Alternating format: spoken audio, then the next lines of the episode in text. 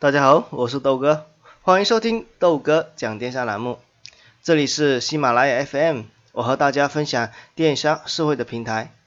近年来，随着同城物流的发展迅速不断扩大，这场战争的话呢，我相信大家都看在眼里。那么今天给大家分享的就是关于同城物流大战，那么谁才会修到最后的这个文章的分享？也希望啊喜欢豆哥节目的啊小伙伴们欢迎打赏订阅。那么这里面大家会发现啊，现在有一个叫闪送、悠悠跑腿等专门从事同城即时配送的企业正在逐步的兴起，而且的话呢，是在我们身边周围都能够看得到。随后，美团外卖、饿了么等拥有末端配送能力的平台也纷纷杀入了我们 C 端同城配送的这样的一个范畴。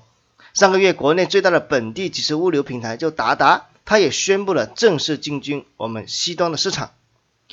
面向西端用户的同城即时配送市场的竞争正在逐渐的走向白热化。所以说现在像就像我们之前讲到的我们的共享单车一样的，刚开始的时候就一两家在领跑，后面发现哎这里面的市场非常大的一个价值，那么各大平台各大电商大佬纷纷进军。所以现在的话呢，我们上次讲到的我们的共享单车啊，从以前的一两个品牌，现在已经扩大到现在十个品牌了。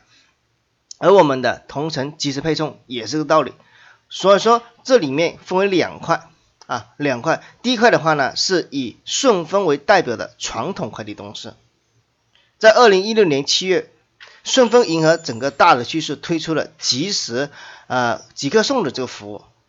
为餐饮外卖。商超、生鲜、蛋糕、鲜花及类似的行业进行这个服务，提供围绕店铺周边三到五公里内的同城专人即拿即送的服务。顺丰它是个典型的代表，其中在一个城市中设置若干个站点，每个站点配送一批的配送员，专注在周围的配订单进行配送。这种自建配送的体系始终有管理的边界。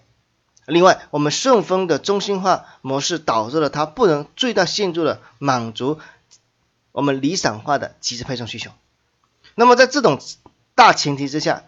第二种模式应运而生，就是以达达、闪送等为代表的同城即时配送物流，同样的，就是因为弥补这样的一个不足，所以兴起了。那么达达、闪送等互联网的企业都在面向 C 端用户发力同城即时物流的市场。其中不乏以众包的形式来实现对零散化的需求，进行一个耦合，专人专送。众包物流服务较传统同城快递来讲，他们充分调动了社会化的运动力，减少了诸多中间环节，直接直拿，灵活，效率比较高，同时保证众包群众提供和全职配送员一样，甚至有更好的服务，是各家平台需要接受的这考验。所以在这场战役中，为了大大提高服务的质量，达达近日设立了我们的这个蓝色责任的勋章。同时，达达推出了一项行业从未有过的服务保障，即同城配送保障保价赔付机制。用户只需要发挥一定的保证金，那么就能获得高达两百倍的赔付，并且在四十八小时之内确认赔付，由此带来了同城配送行业的新标准。所以，不管是两百倍的赔付，还是蓝色责任勋章，达达都在以行动告诉我们同城物流行业的契机所在的核心点，就是只有服务才是决胜的关键。所以，从以上可以看出，有了对配送员的授啊，我们授勋章的这个举措，他们从 B 端的业务老大实现到 VC 端的业务也成为老大的无疑，又增加一层胜算。那么这在行业里面是一个非常明确的一个信号，就是得服务者得天下。那么豆哥也是非常感受到自从这种众包服务给我们带来的这样一个便利性，就像我去买个蛋糕一样啊。那么当时买个蛋糕，发现哎来送货的人根本就不是什么快递员，他是一个我们的摩的的这样的一个师傅。哎，他来一个派送，所以这种方式我觉得非常好，可以利用到我们身边资源，而且它达到一个同样的效果。啊，那么今天的杂谈豆哥的分享到这里，电商路漫漫，豆哥来相伴。如果想跟我交流的小伙伴们